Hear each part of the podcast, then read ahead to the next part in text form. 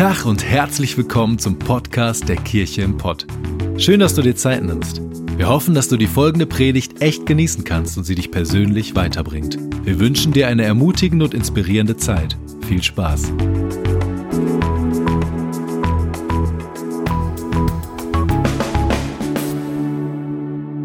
Ich war die Woche ähm, mit einem guten Freund in England, mit Dominik John, Pastor von der Köln City Church, und durften ähm, eine, eine ganz tolle Kirche besuchen in Bradford, die Life Church, und haben da einen Leiterschaftstag für Pastoren gehabt und hatten eine richtig, richtig gute Zeit.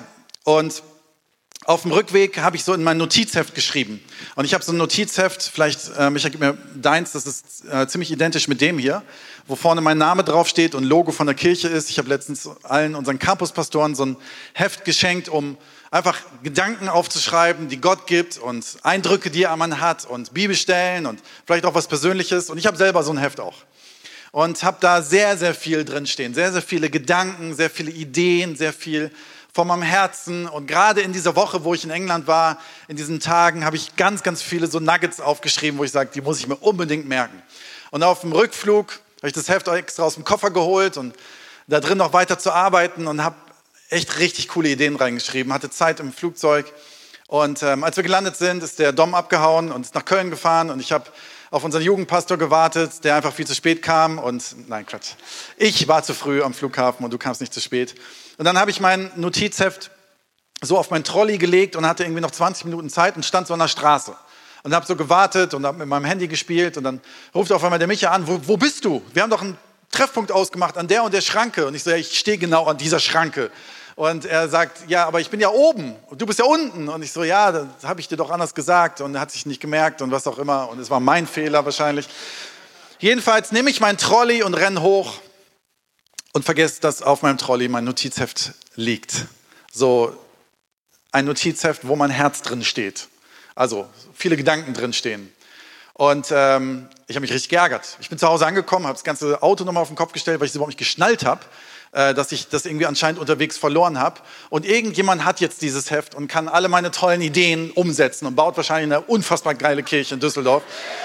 Ähm, oder liest da drin, dass ich gerade für meine Frau bete, weil sie so kompliziert, nein, kein Scherz, weil sie so toll ist und danke dafür. Aber wisst ihr, es tat mir echt weh, dass ich dieses Heft verloren habe. Es tat mir echt weh, dass ich dieses Heft nicht mehr habe. Es war so, auf der einen Seite ist es sehr persönlich, und auf der anderen Seite einfach so viele gute Sachen drin. Ich habe mich so richtig, richtig geärgert. Und ich weiß nicht, wie es dir geht, ob du manchmal Dinge verlierst und dich richtig drüber ärgerst. Und ich habe in dem Moment so gedacht, für mich, und das werden ganz viele jetzt wow sagen wahrscheinlich, wäre es nicht so schlimm gewesen, mein Handy zu verlieren. Weil mein Handy ist, äh, habe ich auf der Cloud irgendwo noch und kann es abrufen. Ähm, und es ist gesichert, da kommt wahrscheinlich keiner dran. Und ich habe jetzt hier aber mein Notizheft vergessen und verloren. Und es ist so, wenn man was verloren hat, was an meinem Herzen liegt, dann tut es weh. Und es tut richtig weh. Und ich habe in der letzten Woche für mich was erkannt, was ganz persönlich für mich ist. Und manchmal darf ich als Pastor euch das auch erzählen, was für mich persönlich war. Und will euch mit hineinnehmen, weil ich glaube, dass es für uns alle wichtig ist und für uns alle wichtig sein kann. Ich habe etwas für mich entdeckt, wo ich gemerkt habe, ich habe was verloren. Nicht nur mein Notizheft sondern ich habe etwas verloren, was mit meinem Herzen zu tun hat. Ich habe etwas verloren, was mit meinem Herzen und Gott zu tun hat. Nämlich, dass mein Herz und Gottes Herz eng beieinander sind. Und ich habe gemerkt, dass mein eigenes Herz durch alle möglichen organisatorischen Sachen in meinem Leben und Dinge, die passieren und nicht passieren, ich manchmal steht mein Kopf und weiß gar nicht, wo soll man starten am Tag. Und habe gemerkt, meine eigentliche Basis ist nicht mehr da. Meine eigentliche Basis, nämlich dass mein Herz zusammen ist und mein Herz ist dann zusammen, wenn es nah connected ist an Jesus. Und deswegen habe ich diese Predigt genannt oder nenne diese Predigt Get, Get Your Heart Back.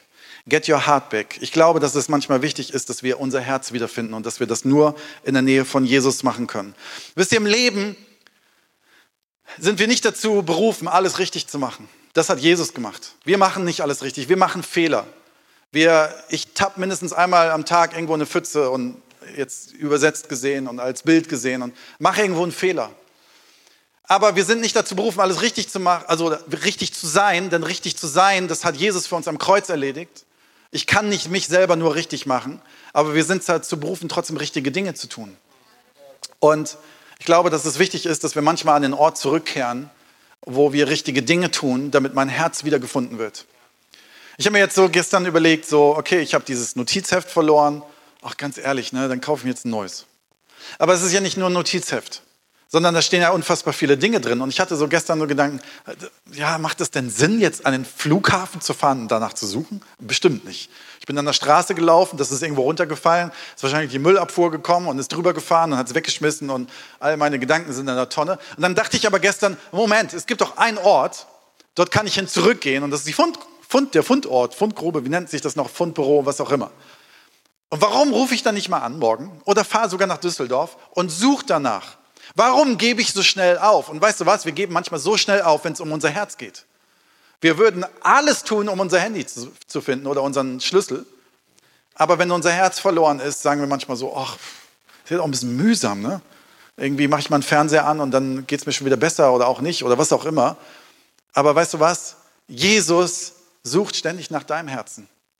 Er sucht ständig nach deinem Herzen und es gibt einen Ort der Fundgrube, wo du hin zurückgehen kannst. Und ich habe diesen schönen Sessel hier aus meinem Büro euch mitgebracht und möchte dich einladen, heute dich mit mir hier hinzusetzen. Also kommt bitte nicht alle nach vorne, sondern ich sitze hier alleine und ihr wisst schon, was ich meine. Sondern zu überlegen, wo ist deine Fundgrube, wo dein Herz wiedergefunden wird. Und ich möchte dich herausfordern zu überlegen, was ist dein Sessel? Was ist dein Sessel? Überleg dir diese Woche, was ist dein Sessel? Was ist dein Ort? Wo du sitzt und Jesus dein Herz wiederfindet. Es gibt in der Bibel die Geschichte von Saul und David. Saul, ein König, der sehr mächtig war und dessen Zeit irgendwann abgelaufen war. Und Gott auch sehr deutlich gesagt hat, deine Zeit ist abgelaufen, es wird ein nächster König kommen, der nennt sich David. Und Saul hat zum Ende seiner Zeit nicht nur gute Dinge gemacht. Das eine war, dass er, wenn er Probleme hatte im Kampf, ist er nicht mehr zu Gott gegangen, sondern ist zu einer Hexe gegangen. Und das war so ein bisschen die falsche Mannschaft, zu der, er dann gelaufen ist. Er ist ähm, zum Beispiel, oder hat auf einmal ein neidisches Herz bekommen, wurde auf einmal neidisch dem David gegenüber, weil er wusste, der wird vielleicht der nächste König und der ist ja viel beliebter. Und es steht sogar da drin, dass um sein Herz herum wie so ein Fluch passierte und sein Herz ein eingehüllt hat mit schlechten Gedanken. Und ich habe manchmal das Gefühl, dass unsere Herzen, egal ob wir Christen sind oder nicht, auf einmal so komisch eingehüllt werden, dass unser Herz auf einmal so komisch benebelt ist, auf einmal so ganz komische Gedanken da sind, ganz komischer Neid, ganz komische Angst, ganz komisch Stolz, ganz komisch Allüren, die wir haben in Ehe, in Kirche, in Leiterschaft, in was auch immer, wir auf einmal so ein komisches Ding haben. Und mich hat sehr angesprochen eine Bibelstelle, die tatsächlich gar nicht im Alten Testament steht, sondern im Neuen Testament, aber über David und über Saul in Apostelgeschichte 13, Vers 22. Dort heißt es, und nachdem Gott ihn abgesetzt hatte, also nachdem Gott Saul abgesetzt hatte und gesagt hat, es reicht, erweckte er ihnen David zum König, von dem er auch Zeugnis gab und sprach, ich habe David gefunden, den Sohn des Isai, ein Mann nach meinem Herzen, der allen Willen, der meinen Willen tut. Ein Mann nach meinem Herzen. Und ich gestehe hier als euer Pastor, ich möchte gerne ein Mann nach Gottes Herzen sein. Ich möchte gerne, dass Gott sagt, Renke ist ein Mann nach meinem Herzen. So, jetzt ganz wichtig. Jesus ist für uns am Kreuz gestorben. Egal, ob wir uns auf so einen Sessel setzen, egal, ob wir alles richtig machen, egal, wie viele Fehler wir machen, er ist für uns gestorben und liebt uns sowieso. Sowieso. Es ist nicht so, dass wir durch unser Herz Attraktivität bei Gott gewinnen, im Sinne von, dass er sagt, nur dann kannst du mein Kind sein. Aber ich glaube, dass Gott auf dieser Erde viel mehr mit uns vorhat und dass es gar nicht darum geht, dass er sagt, ich suche Menschen nach meinem Herzen, damit es mir besser geht, also Gott besser geht, sondern ich suche Menschen nach meinem Herzen, weil ich möchte, dass es ihnen gut geht. Und ich möchte solche Menschen auch einsetzen, um etwas zu erreichen in dieser Welt, weil wenn ihr Herz richtig ist, wenn ihr Herz vor mir attraktiv ist, dann kann ich sie so gut benutzen, dann kann ich so gut was mit ihnen machen. Und das Schöne ist, dass Gott mich trotzdem gebraucht. Das Schöne ist, dass Gott trotzdem uns benutzt, obwohl wir Fehler haben. Aber er möchte, dass unser Herz an einen Ort kommt, wo es uns besser geht, wo es mir besser geht. Wisst ihr, das Problem ist so ein bisschen, was mache ich, um ein Mensch nach Gottes Herzen zu sein? Was, was kann ich machen, damit Jesus mein Herz wiederfindet? Und das Dumme ist, es hat immer was mit Disziplin und Gewohnheiten zu tun. Es hat immer was damit zu tun, dass ich einen Ort suche, wo ich mich hinsetze und ich mich dem aus, ausrichte. Es passieren Dinge nicht per Zufall. Und ich brauche Orte, ich brauche Gewohnheiten. Wir kennen das alle aus dem Sport, dass wir das schwierig finden, regelmäßig Dinge zu machen und zu, äh, in unserem Leben umzusetzen. Ähm, es fällt uns vielleicht schwer, wenn es um Familie geht. Und wisst ihr, so, das ist so leicht von hier vorne zu erzählen dass wir als Familie jeden Samstag einen Familientag haben und jeden Montagabend haben Sarah und ich Date Night. Ja, aber was ist die Realität? So witzig war, wie gesagt, jetzt gerade in Bradford. Da saß ich mit Dominik John, dem Pastor aus der Köln City Church, zusammen mit anderen Pastoren aus England an einem Tisch und haben zusammen gegessen. Und dann ging es so ein bisschen darum, hey, was habt ihr so in den letzten Jahren für euch gelernt, was privat so wichtig ist? Und der Dom so, ey, da muss ich echt was erzählen. Also die Bohlens, Renke und Sarah leben das genauso wie wir hier in Köln. Für uns ist extrem wichtig, Montagabends Date Night und Leute, da darf nichts dazwischen kommen. Dann guckte ein Pastor so hoch zum Dominik und sagte, ähm, wir haben gerade Montagabend. Da darf nichts dazwischen kommen. Und so ist es manchmal, ne? Du, du hast, du sagst, da passiert nichts dazwischen. Äh, es gibt so ein paar Ausnahmen. Es ist so leicht zu sagen, wir als Familie wollen ein gutes Familienleben haben, aber dann gibt es Samstage, da ist auch so schön ins Stadion zu gehen und das ist so schön, diese Dinge zu machen und schwupp machen wir Ausnahmen. Also Gewohnheiten zu implementieren ist gar nicht so leicht. Ähm, es ist nicht so leicht, Verhalten zu verändern. Es gibt so fünf Sätze in der Suchtberatung oder wenn mit Süchtigen zusammengearbeitet wird. Fünf Sätze, die man zusammen durchgeht, um zu lernen und zu verstehen, dass es gar nicht so leicht ist, aus Gewohnheiten rauszugehen und dass es Zeit braucht. Dass es wahrscheinlich mehr als fünf Sätze oder fünf Schritte gibt, aber ich möchte sie trotzdem gerne vorlesen. Und das zeigt so ein bisschen, wie schwer das manchmal ist. Ne? Ähm, das heißt, mein Leben in fünf Kapiteln. Warum auch immer das so heißt, aber mein Leben in fünf Kapiteln, wahrscheinlich für jemanden, der süchtig ist und versucht rauszukommen. Erstens, als Beispiel, ich ging spazieren und fiel an ein tiefes schwarzes Loch und es brauchte sehr lange, bis ich da wieder rauskam. Also so klassisch, ich übertrage das jetzt in mein Leben, ich habe mein Herz verloren. Mein Herz ist nicht mehr bei Jesus. Ich bin ins Loch gefallen. Ich habe irgendwie, habe ich es nicht gebacken gekriegt. Ne? Ähm, vielleicht überträgst du es auf irgendeine andere Situation. Du hast irgendeinen Fehler in deinem Leben gemacht oder du hast irgendeine Gewohnheit, die immer wieder kommt, wo du merkst, Mist, ich habe den Rechner schon wieder angemacht und bin auf die falsche Seite gegangen.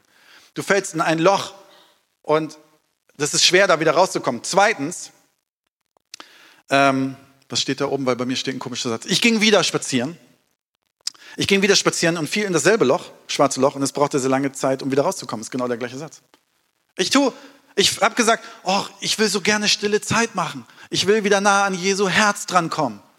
Ja, aber einmal gemacht, oh, das war echt total gut, hat total Spaß gemacht, aber nächsten Tag ist es schon wieder, passiert schon wieder nicht und ich mache schon wieder Ausnahmen. Der dritte Schritt ist, ich ging spazieren und dieses Mal sah ich das Loch aber ich kam etwas zu dicht heran und rutschte in das Loch hinein. Es brauchte sehr lange Zeit, um wieder rauszukommen.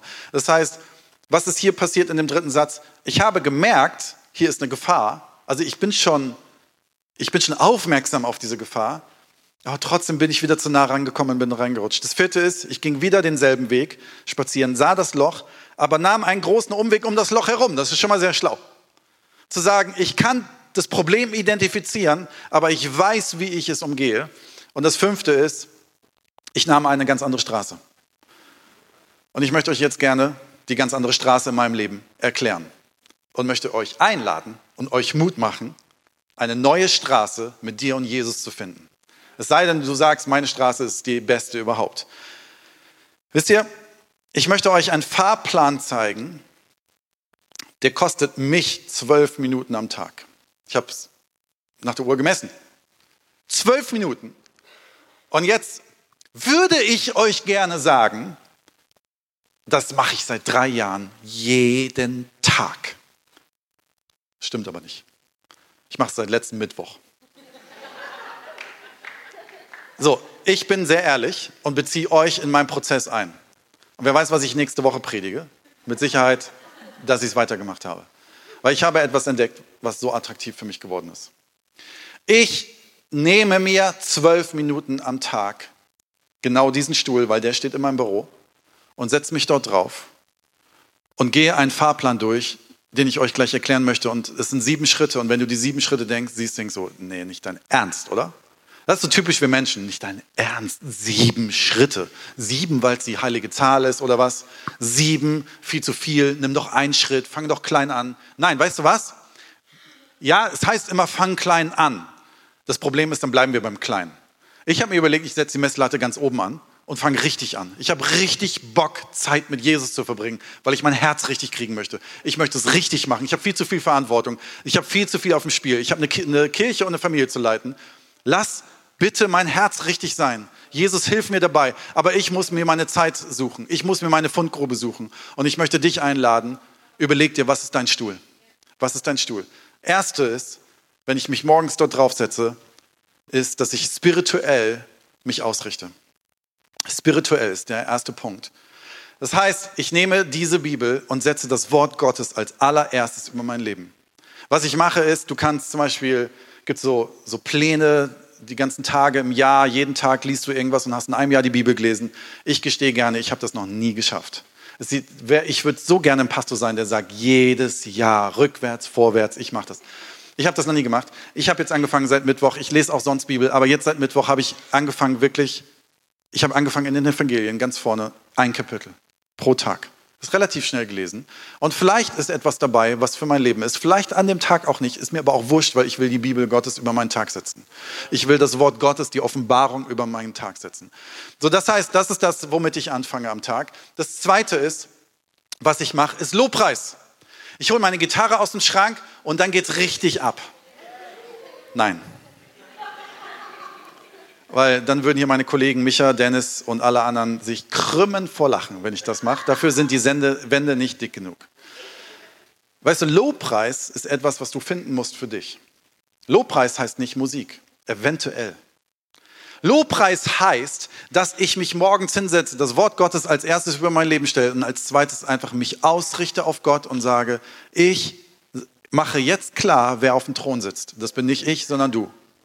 Du bist mein König und du bist derjenige, der, dem jetzt alle Anbetung gilt. Und dir danke ich jetzt für alles, was in meinem Leben ist. Ich danke für meine Familie. Ich danke dafür, dass ich gerade in einem tollen neuen Office sitze, was wir als Kirche haben. Ich danke für meine Kollegen. Ich danke für so viel. Weißt du was? Und dann fällt mir auf einmal so viel ein, dass ich gar nicht mehr aufhöre. Weil wir so viel guten Grund haben zu danken. Ich danke dafür, dass wir im freien Land leben. Ich danke dir dafür, dass ich einen Job habe. Ich danke dafür, dass ich eine Familie habe. Ich danke dafür, dass ich ein Auto habe. Ich danke für so vieles. Ich danke dafür, dass wir einen guten Trainer jetzt bei Schalke haben. Ich danke wirklich dafür. Ich sitze da und danke dafür, weil das richtig wichtig ist für mich.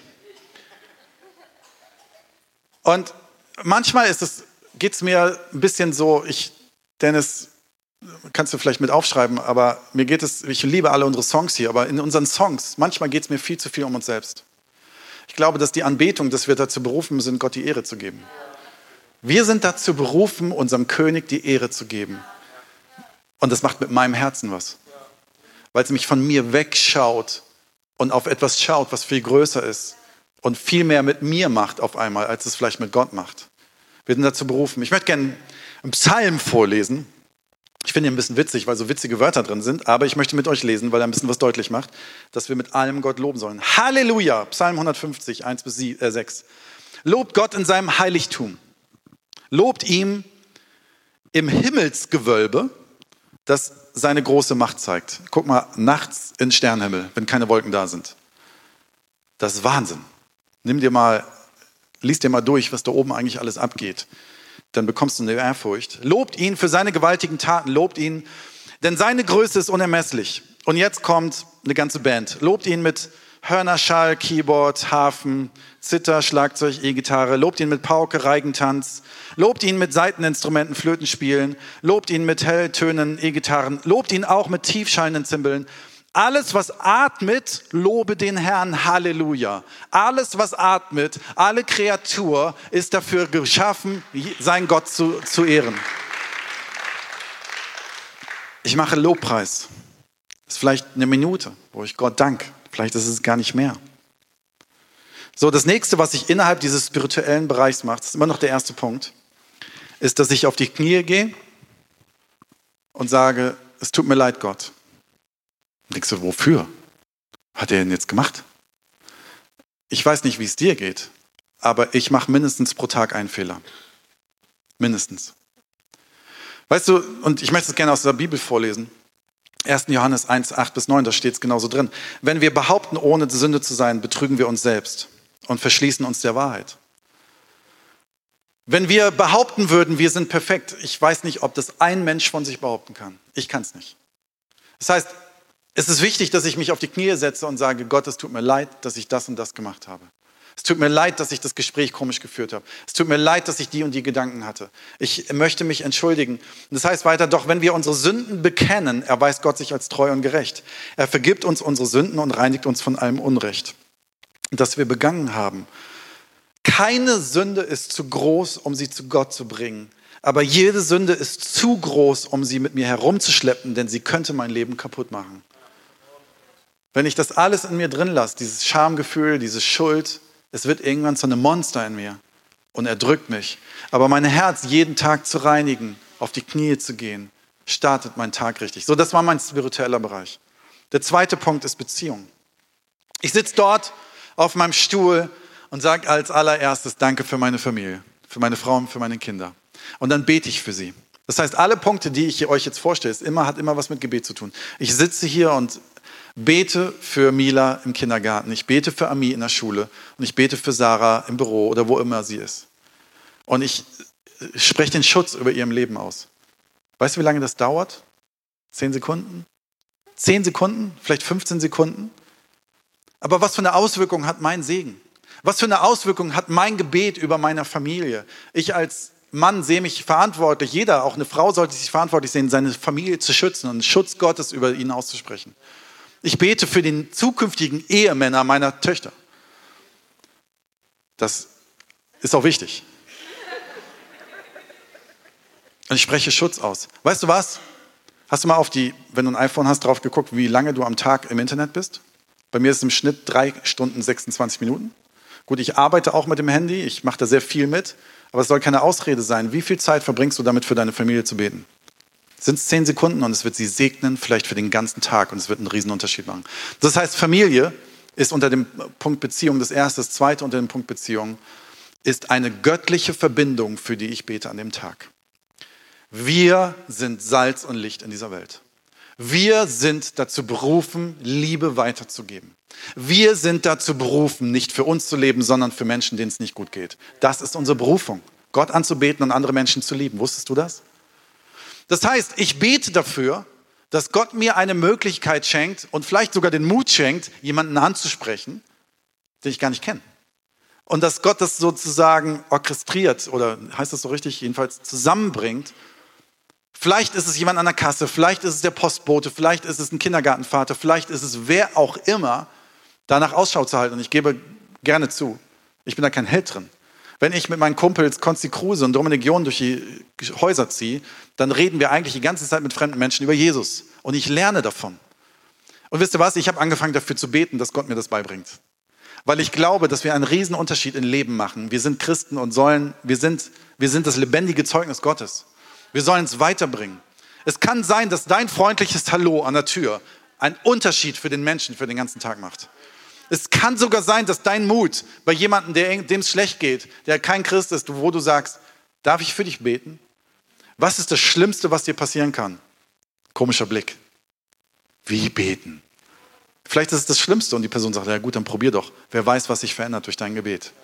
Lass uns beten für göttliche Verbindung am Tag. Das dritte ist, ähm, dritte Punkt ist, dass ich für meinen Körper bete. Ha, das ist jetzt interessant, ne? Es gibt eine Bibelstelle. 1. Korinther 6, 19 bis 20. Habt ihr denn vergessen, dass euer Körper ein Tempel des Heiligen Geistes ist? Wisst ihr, was der Tempel ist? Das ist der Ort, wo Gott wohnt. Im Alten Testament gab es dieses Gebäude, wo Gott gesagt hat, dort bin ich zu Hause. Wenn ihr mich treffen wollt, kommt dorthin. Das Neue Testament sagt, mein Zuhause ist jedes Herz, was mich aufnimmt. Das heißt, dein Herz ist ein Tempel Gottes. Und Gott wohnt da drin. Das heißt, du bist das Gebäude. Interessanterweise kümmern wir Christen uns mehr um Gebäude als um unser Herz.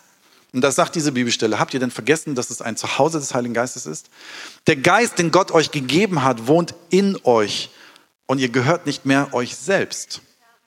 Gott hat euch als sein Eigentum erworben. denkt an den Preis, den er dafür bezahlt hat. Wisst ihr, was der Preis ist, dass mein Herz sein Tempel ist? Da habe ich gar nichts zu beigetragen, außer dass ich ihn aufgenommen habe. Dass er am Kreuz für mich gestorben ist. Der Preis war sehr hoch. Das heißt, mein Herz und mein Körper ist der Tempel Gottes. Darum geht mit eurem Körper so um, dass es Gott Ehre macht. So, ich habe mir überlegt, ich möchte dir Verantwortung gerecht werden und ich möchte mit meinem Leben nicht so umgehen, als wenn es irgendein Dreck wäre. Ich bringe da immer ganz gerne das Beispiel von Tobias Teichen aus dem ICF München, der gesagt hat, wir gehen mit unseren Autos besser um als mit unserem Körper. Ich möchte das Beispiel gerne nochmal sagen. Falls du es schon mal gehört hast, musst du es vielleicht nochmal hören. Wenn ich ein Diesel habe und an die Tankstelle fahre, was passiert, wenn ich Benzin reinkippe? Weiß nicht, wie lange das Auto dann fährt. Wenn ich den Tank voll mache mit Benzin, fährt es vielleicht 10 Kilometer, vielleicht 20 Kilometer und dann irgendwann verreckt der Motor oder ich muss auspumpen oder was auch immer. Wir machen regelmäßig Ölwechsel beim Auto und wir pflegen es und manche putzen ihre Autos wie bescheuert und wir Deutschen sind ja sogar so verrückt, dass wir Häuser bauen für unsere Autos. Erzähl das mal einem Afrikaner. Häuser für ein Auto? Wo gibt es denn sowas? Aber mit unserem Körper gehen wir manchmal um und kippen rein, was auch immer. Wir denken, der funktioniert schon bis 90. Irgendwie wird die Karre schon funktionieren bis 90. Kippen wir mal all möglichen Schrott rein. Schmeckt doch so gut. Und ich glaube, dass Jesus ganz klar sagt, überleg dir ganz genau, wie du leben möchtest. Und ich habe deinen Körper dir zur Verantwortung gegeben, geh auch verantwortlich damit um. Also denke ich mir an dem Tag nicht nur darüber nach, ich bete jetzt nicht für meinen Körper, das klingt so komisch. Ich denke mir darüber nach, wie kann ich gesund leben. Ich bete für meine Gesundheit und ich mache mir Gedanken. Und das ist für mich auch ein Gebet und Anbetung, dass ich überlege, wie gehe ich mit meinem Leben um. Ich habe so einen so so ein Schrittzähler auf meinem Handy. Der wird geraten, dass man 10.000 Schritte pro Tag laufen soll. Das kriege ich leider nicht hin. Also habe ich es auf 5.000 Schritte eingestellt und bin immer happy, wenn ich das überstiegen habe. Ich mache mir Gedanken, wann mache ich Sport. Ich mache mir mehr Gedanken, was ich esse. Ich mache mir mehr Gedanken über meinen Schlaf. Sei verantwortlich. Und jetzt überlegst du, das machst du morgens? Nee, ich mache morgens nicht den Sport, sondern ich mache mir Gedanken, wie kann ich besser mit umgehen. Mein vierter Punkt ist meine Finanzen. Meine Finanzen sind etwas, was Gott mir gegeben hat. Ja, jetzt sagst du, mein Chef hat mir das gegeben. Ja, ja, natürlich. Aber wer hat deinem Chef das Geld gegeben? Gott. Es kommt alles von Gott. Alles. Alles in dieser Welt kommt von Gott.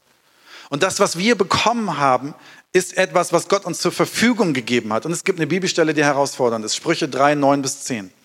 Ehre den Herrn mit deinem Besitz. Hast du schon mal Gedanken gemacht, wie du mit deinem Auto Gott ehren kannst?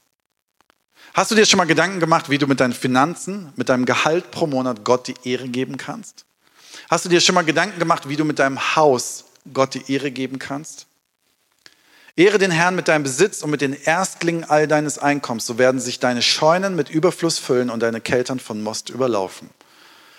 Diese Bibelstelle ist eine Bibelstelle, an die ich zu 100% glaube. Ich glaube daran, dass wir Gott vertrauen können. Ich glaube daran gar nicht, dass Gott unser Besitz und unser Geld haben will. Darum geht es ihm gar nicht. Es geht ihm einfach darum, dass wir etwas in einem Leben haben, wo wir zeigen, dass wir ihm vertrauen. Wir haben das so zur Regel gemacht, dass unser erstes Geld im Monat, ein Teil davon wir spenden. Und dass wir einen Glaubensschritt damit gehen. Wir geben 10% unseres Gehaltes weg. Das ist das Erste, was von meinem Konto runtergeht. Und jetzt könntest du denken, ein Finanzberater hat es mir auch schon mal gesagt, bist du bescheuert? Das ist genau das Geld, womit du noch was investieren könntest. Oder das ist das, was euch vielleicht auch fehlen könnte. Damit könntet ihr doch mal in Urlaub fahren. Aber weißt du was? Wir haben uns entschieden dafür und seitdem geht äh, es uns nicht mehr schlecht finanziell. Gott steht zu den Menschen, die ihm vertrauen. Gott steht zu solchen Schritten, wo wir ihm Vertrauen schenken. Und ich glaube, dass es wichtig ist, dass wir uns auf diesem Stuhl morgens, ich muss mir Gedanken machen, okay, wie gehe ich heute mit meinem Geld um? Wie, dass ich, ich bete auch dafür, dass wir mehr Geld bekommen. Völlig legitim. Ich bete dafür, dass unsere Kirche reich wird. Und zwar nicht um reich zu werden, sondern um Gutes zu tun. Um Gebäude kaufen zu können, um mehr Menschen aufnehmen zu können. Ich bete für uns als Familie, dass wir mehr Finanzen zur Verfügung haben. Aber ich überlege mir auch, wie ich verantwortlich damit umgehe. Das fünfte ist meine Berufung. Ich frage mich morgens auf dem Stuhl, lebe ich heute meine Berufung? Ich kann durch den Tag laufen und du sagst, ja, bist der Pastor, machst den ganzen Tag deine Berufung. Nein. In meiner Berufung als Pastor gibt es auch Unterschiede. Ich kann auf meinem Stuhl sitzen und mir überlegen, oh, heute muss ich so viel organisatorisch machen und das und ich müsste den anrufen und das anrufen und das machen und das machen.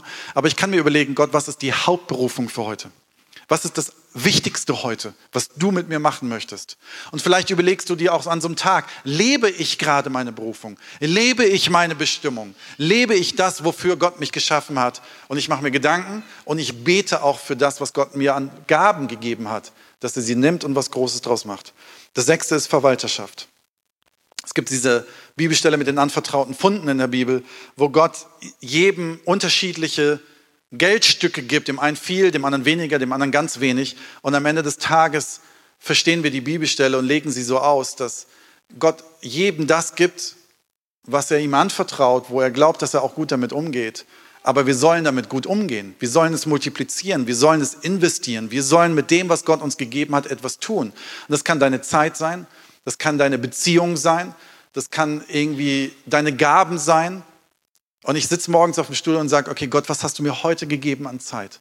Was hast du mir heute gegeben an Kollegen? Da sitzt ein Tobi und da sitzt ein Micha und da sitzt ein Dennis und da sitzt der Lissy und da sitzen so viele Leute. Wo möchtest du, dass ich mich heute in sie investiere? Wie soll ich gut verwalten, das, was du mir gegeben hast? Und das siebte ist die Ministry. Das letzte, was ich mache, ist, dass ich hier auf dem Stuhl sitze und sage, okay Gott, ich möchte dich jetzt bitten für meine Kirche.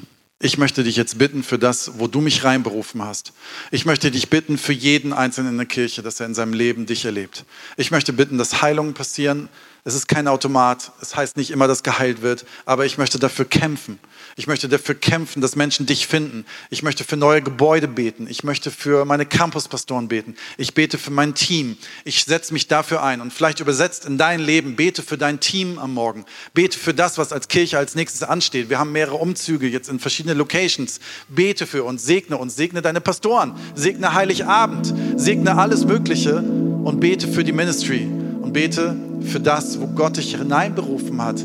Denn die Kirche Gottes ist die Hoffnung der Welt, aber für die müssen wir auch beten. Die Kirche ist die Hoffnung der Welt für den Menschen, der vielleicht irgendwo in Wattenscheid lebt und keine Ahnung davon hat, dass es Hoffnung gibt. Aber bete doch dafür, dass wir diese Person erreichen. Bete am Morgen, sei es nur 10 Sekunden, sei es 20 Sekunden, sei es eine Minute, für Menschen, die noch nicht gefunden sind. Bete um Segen für unsere Kirche, bete um Schutz für unsere Kirche. Und das ist das, was ich mache. Das ist meine sieben Schritte. Zwölf Minuten. Überleg dir mal, zwölf Minuten deinen Wecker früher zu stellen. Es ist nichts. Es bedeutet gar nichts am Tag an Verlust für deine Zeit. Überleg dir vielleicht zwölf Minuten von deiner dreieinhalb Stunden FitX abzuknapsen oder von deiner Dreiviertelstunde FitX und zu sagen, ich bete. Vielleicht sind es zwölf Minuten, bevor du ins Bett gehst oder während du schon ins Bett gehst und sagst, auch ich mache mal mein Handy auf Flugmodus und guck mir jetzt nicht acht Stunden noch Instagram an von Leuten, die irgendwas essen und auf einer Party sind, sondern ich mache zwölf Minuten meine sieben Schritte. Zum Schluss eine Bibelstelle in Philippa 3, Vers 13. Dort schreibt Paulus etwas, der uns erklären möchte, dass das nicht so funktioniert, sondern dass das Leben ein Kampf ist. Und auch dieser Stuhl wird ein Kampf sein. Für mich wird es ein Kampf sein. Aber ich möchte diesen Kampf kämpfen. Aber diese Bibelstelle ermutigt mich. Geschwister, ich bilde mir nicht ein, das Ziel schon erreicht zu haben. Eins aber tue ich, ich lasse das, was hinter mir liegt, bewusst zurück, konzentriere mich völlig auf das, was vor mir liegt. Ich lasse meine Frustration zurück, dass ich auf diesem Stuhl bisher nicht so viel gesessen habe. Ich lasse zurück, dass ich vielleicht in der Vergangenheit das nicht geschafft habe. Ich lasse zurück, dass mein Herz verloren war und dass es jetzt wiedergefunden ist. Ich lasse zurück und ich schaue nach vorne auf die Möglichkeiten, die Gott mit mir hat, auf die Möglichkeiten, dass mein Herz nah an seinem Herz leben kann und dass in dieser Nähe unsere Herzen zusammen, dass mein Leben aufblühen wird. Und ich möchte gerne sagen, ich mache es seit Mittwoch. Das ist ein Witz. Aber ich möchte dir gerne sagen, seit Mittwoch ist etwas anders in meinem Leben. Das ist keine Einbildung, sondern es ist eine andere Tiefe. Und ich lade euch ein, diesen Weg als Kirche mitzugehen. Feel free, such dir deine eigenen sieben Punkte. Die sind nicht heilig, die sieben Punkte. Vielleicht hast du bessere sieben Punkte. Mach's, wie du es meinst. Lass uns jetzt aber zusammen aufstehen. Ich möchte gerne für euch beten. Und wenn jemand heute Morgen angesprochen war von der Predigt und sagt, ich möchte meinen Stuhl suchen, ich möchte meinen, übrigens, such einen Ort, der bequem ist, von Riesenvorteil. Vielleicht ist es ein Waldstück, vielleicht ist es auf der Autofahrt, wo auch immer. Was ist dein Platz? Get your heart back. Ich möchte gerne für dich beten, wenn du sagst, ich möchte dafür jetzt kämpfen. Und ich möchte irgendwas in meinem Leben verändern, um in der Nähe Jesu mehr zu sein. Zwölf Minuten. Wenn du das bist, streck dich kurz aus, ich möchte dich gerne segnen. Heb kurz deinen Arm. Als Zeichen auch für dich selber, dass du sagst, ich möchte es. Gott, ich bin hier, ich möchte das. Jesus, ich möchte dich bitten, dass du uns segnest mit Disziplin, mit Geduld, mit Kampfgeist, dafür zu kämpfen, dass wir einen Ort am Tag haben, wo wir dir begegnen. Ein heiliger Ort. Eine Fundgrube, wo unser Herz wiedergefunden wird. Ein Ort, wo wir vor, zu dir kommen und für uns und unser Leben und unsere Familien und unsere Kirche, unsere Berufung beten, unsere Finanzen.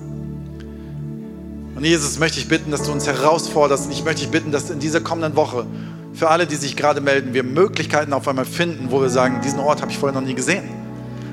Diesen Zeitpunkt habe ich noch nie gesehen. Ich möchte dich bitten, dass du Zeiten und Orte aufreißt für uns, wo wir in deine Nähe kommen können. Hilf uns, gib uns Geduld, gib uns Kraft dafür und vor allem deinen Segen. Und danke, dass da draußen ganz viel Schönes passieren wird. Ganz viel Schönes in unserem Leben. Ein Frieden und eine Tiefe und eine ganz große Liebe. In Jesu Namen. Amen. Amen. Ich möchte gerne, ich möchte gerne noch eine zweite Frage stellen. Wenn wir darüber sprechen, dass unser Herz manchmal verloren ist und wir Orte suchen müssen, um mit Jesus wieder in Kontakt zu treten, gibt es eine Voraussetzung, die die Bibel sehr klar sagt, dass wir an einer Stelle unseres Lebens Jesus eine ganz klare Erlaubnis geben, dass er in unser Herz eingeladen wird. Dass er Teil meines Lebens ist. Wir glauben daran, dass Gott existiert. Wir glauben daran, dass sein Sohn für uns gestorben ist und dass wir ihn einladen können in unser Herz, um ein Leben lang bis in die Ewigkeit Gemeinschaft mit unserem göttlichen Vater haben, der uns liebt. Aber es muss einen Punkt am Leben geben, wo ich ganz klar sage, Jesus, ich lade dich ein in mein Herz. Ich gebe dir mein Leben. Manchmal sind Christen, die sagen, sie sind seit Jahrzehnten Christen, haben sich sogar taufen lassen, haben aber vielleicht noch nie Ja gesagt, bewusst Ja gesagt. Es gibt Leute, die sagen, ich wusste das gar nicht, dass man das kann. Und vielleicht gehörst du zu der einen oder anderen Kategorie. Ist auch völlig egal, wie du gekommen bist, wo du herkommst. Du brauchst keine Voraussetzungen haben. Ich möchte dich aber einladen, wenn du noch nie Jesus in dein Herz eingeladen hast oder es schon mal getan hast und es lange her ist und du es vergessen hast, dass du heute Morgen Jesus in dein Herz einlebst. Völlig freiwillig. Aber zu sagen, heute ist der Moment, wo ich starten möchte, den himmlischen Gott in mein Herz einzuladen. Ich lade dich ein, ein kurzes Gebet zu sprechen, für dich leise. Das ist nicht kompliziert. Das heißt einfach, Jesus, ich gebe dir mein Leben. Jesus, ich gebe dir mein Leben. Und wenn das für dich gilt, dann kannst du das einfach im Stillen für dich jetzt beten. Ich gebe dir kurz Zeit dafür. Jesus, ich gebe dir mein Leben.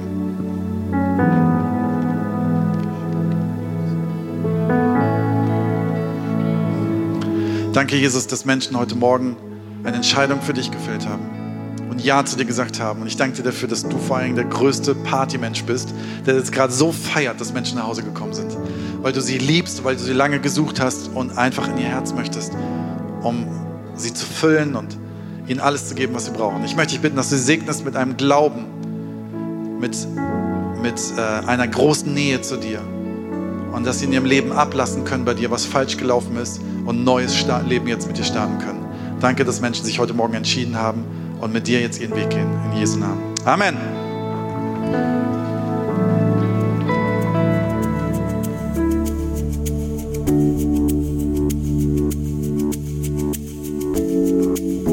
Wir hoffen, dass dir die Predigt weitergeholfen hat.